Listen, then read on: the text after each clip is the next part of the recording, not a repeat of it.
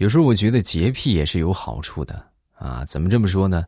那天我们这附近有一个女的呀，就非得要轻生要跳河啊。当时呢，谁劝也劝不住啊，就非得要跳。后来看热闹的人呢也越来越多啊，警察也来了。来了之后呢，多方打听，得知这个妹子呀没有什么别的特点，唯一有一个特点就是有洁癖啊，就实在就受不了这些脏东西啊。然后当时呢，就大家想了一下啊，最后心生一计，就让一个哥们儿就拿着喇叭就大喊：“妹子，你可不能跳河呀！这河里边，我跟你说，我天天来这儿洗澡，我天天往河里边拉粑粑，你可得考虑清楚啊！”随着他这么一喊，那个姑娘当时嗷一嗓子就回来了啊！我不跳了。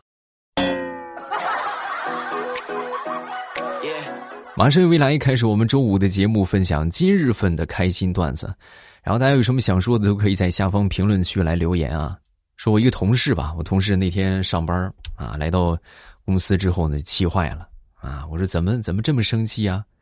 还不是辅导那个兔崽子写作业，咋了？怎么写的不好啊？造句啊，用不可思议造句。你猜他写的啥？我说写的什么呀？他写的是。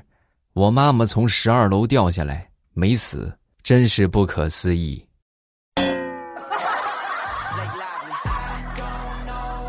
哎呦，你这是你亲生的孩子吗？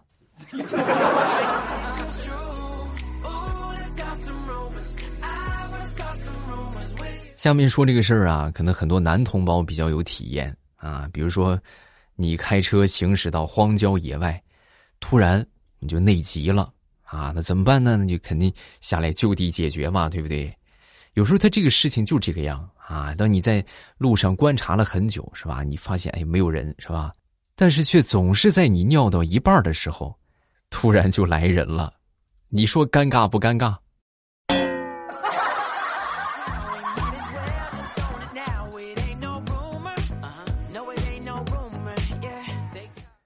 前两天我媳妇儿领着我去外边吃饭。啊，然后当时呢，就可能有点有点内急啊，有点内急之后呢，就想找一个带厕所的、带卫生间的饭店，就方便起来比较方便，啊，可是沿街啊找了十几家饭店，没有一个是啊，然后我们就接着往前走，走走走，终于找到了一个带卫生间的饭店。我媳妇儿当时看着这个饭店，很激动的就冲我大喊：“老公，你快来，这儿有厕所，我们就在这儿吃吧。”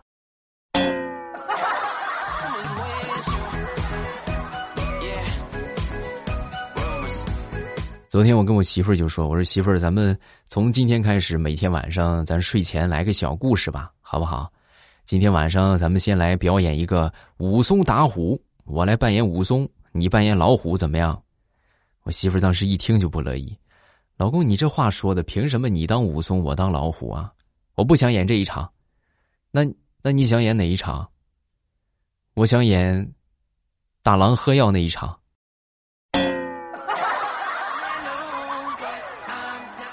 大郎，起来喝药了。呃，等我兄弟武松回来。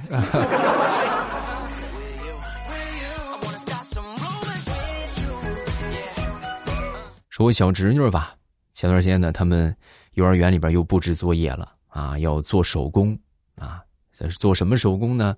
就是家电小手工。好家伙，那一看啊，第二天开学一看一瞅。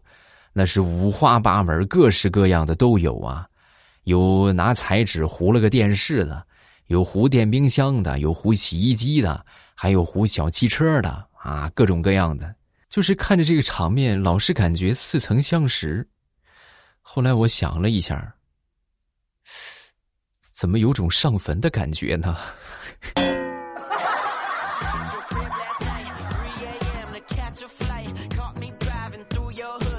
我一个同事吧，一个女同事啊，今年三十多岁了，还是单身啊，然后把他爸妈就给愁坏了啊！你说这还不找对象是不是？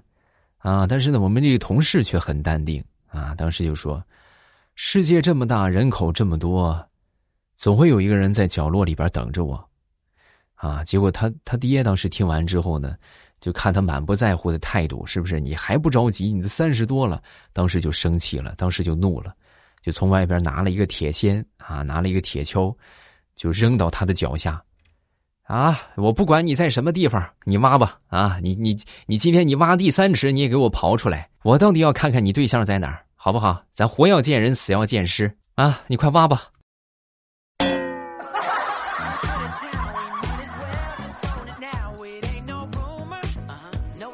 前两天我们公司这个老板准备出去一趟啊，临时外出发现司机正好不在，于是没办法就让这个秘书啊拿这个滴滴啊又叫了一辆啊叫了一辆专车。然后结果来一看，和自己平时的这个私人座驾是吧？奔驰是一模一样的奔驰，啊！当时也没多想就上去了。上去之后就发现，不仅车型一样，连司机都是同款。小王啊，你这就过分了！你说你开我车出去拉活就拉活吧，这我有事你怎么还不来呢？嗯？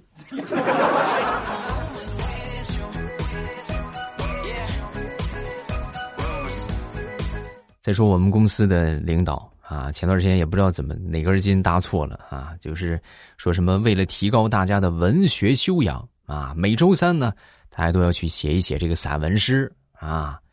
然后那回呢，我们这个老板啊，就先跟我们分享了一下他的作品啊，他写的叫做什么？也一首散文诗嘛啊。我在雨中抽着烟，感受雨点落在脸上的清凉。望着远方，啊，正抒情呢，啊，我们其中有一个同事，当时，当时就忍不住就说：“哎，那个领导，我想问一下，你你抽的什么烟？防水吗？这怎么还在雨中抽烟呢？给我来一根儿。”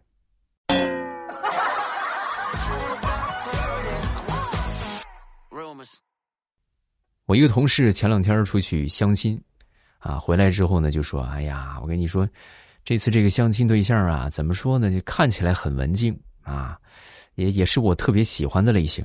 哦，那就成了呗。那人家对你印象如何？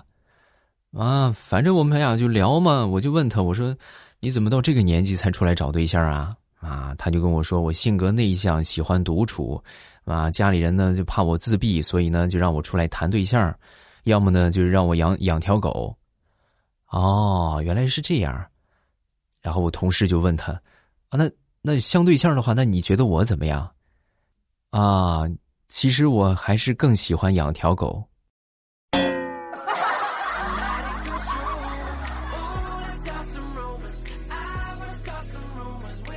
说说我表妹吧，表妹最近很悲催啊，怎么说呢？先是被她男朋友给甩了啊，被她男朋友给甩了之后呢，也没有特别难过啊，因为她坚信一句话。就是上帝说过，虽然说给你关上了一道门，但是指不定就在哪个小旮旯会给你打开一个小窗口啊。果不其然，他那天手机就弹出了一个小窗口，然后他就点了一下那个小窗口，再然后，他就被诈骗了五千块钱。啊，多么痛的领悟！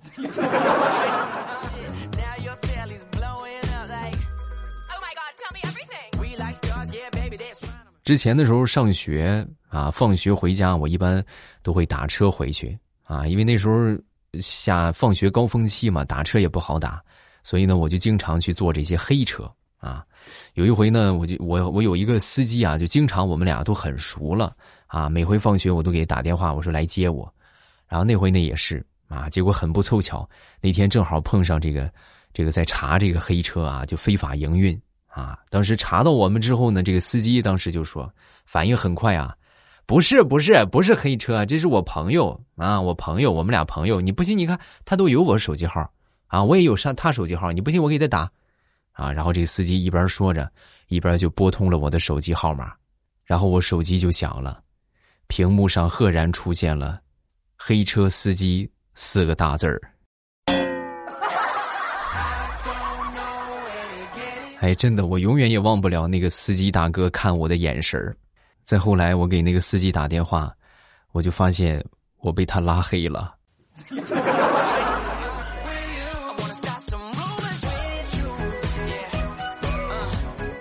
再说说我发小吧，前两天啊，家里边停电了啊，停电之后呢，就点这个蜡烛吃晚饭，啊，然后呢，两个两个兄弟俩正吃着呢，啊，热天的时候啊，就发现天气很闷热，然后他这个弟弟啊就建议，啊哥，这么热，我们开风扇吧，啊，他哥当时听完就反驳他，我那发小啊就反驳他，不行不行不行不行，这点着蜡烛呢，你开风扇不吹灭了，啊，两人一拍即合，呃哥你说的对，然后低着头继续吃面条。就他们俩这对话呀，被旁边他爸爸妈妈看在眼里，然后他爸和他妈就毅然决然的，在将近五十岁的年纪，要了一个三胎。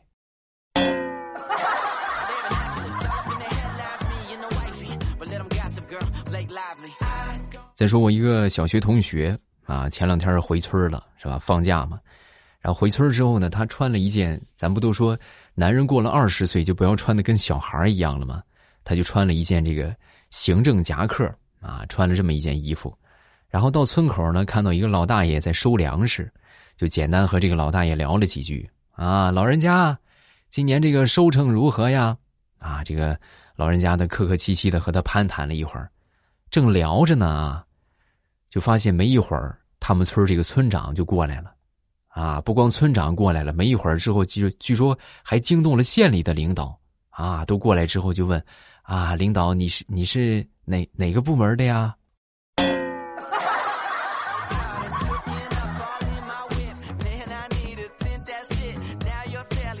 昨天出去做核酸，在我前面啊排了一个老大爷。这老大爷当时做核酸的时候，这护士小姐姐就说：“那个啊啊。”啊！说完，这老大爷当时就说：“我不行啊，我不能张大嘴啊！”啊！这护士一听，不行啊，咱做核酸必须得张大嘴啊，要不然采不到样啊！然后这大爷当时也没办法啊，刚啊到一半盆儿，假牙掉了。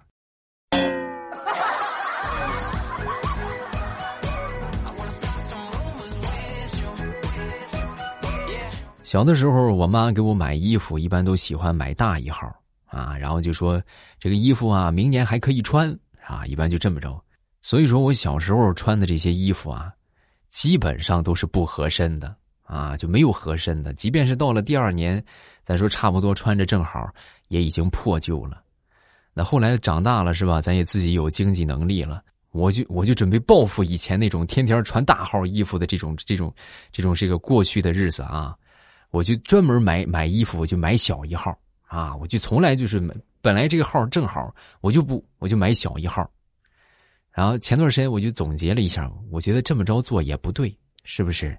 还是买合适的吧，要不然我这辈子那还真是没穿过合适的衣服啊。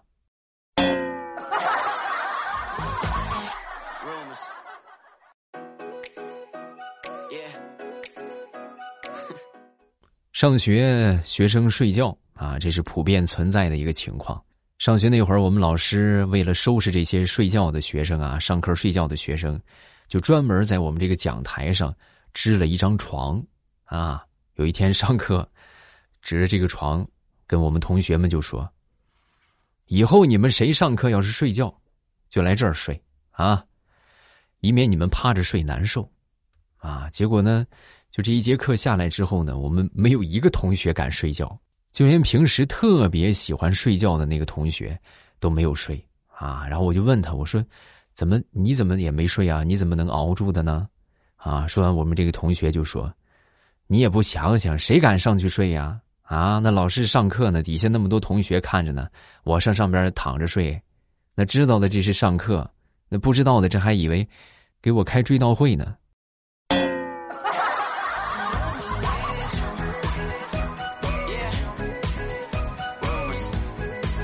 昨天放学去幼儿园接我小侄女放学啊，然后走到校门口啊，就正好看到他们那个幼儿园老师啊和她男朋友一块儿就走出来了，两个人手牵着手下班回家，啊，当时我小侄女看到之后就跟老师打了个招呼，啊，老师这么巧啊，啊是啊，小朋友，然后我小侄女逆天回复，老师今天也是你爸爸来接你呀。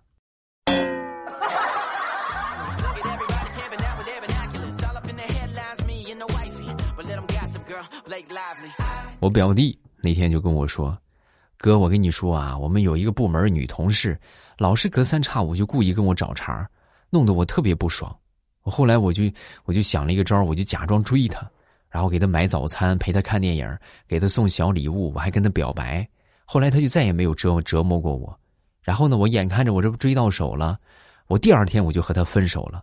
哎呦，她哭得老伤心了。从那以后再也没有找我的茬。哥，你说我是不是聪明？”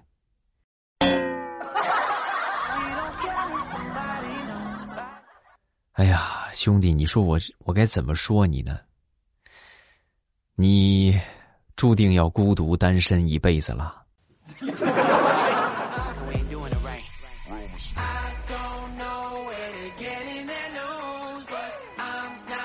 好，段子分享这么多，下面我们要来看评论。大家有什么想说的，都可以在下方评论区来留言。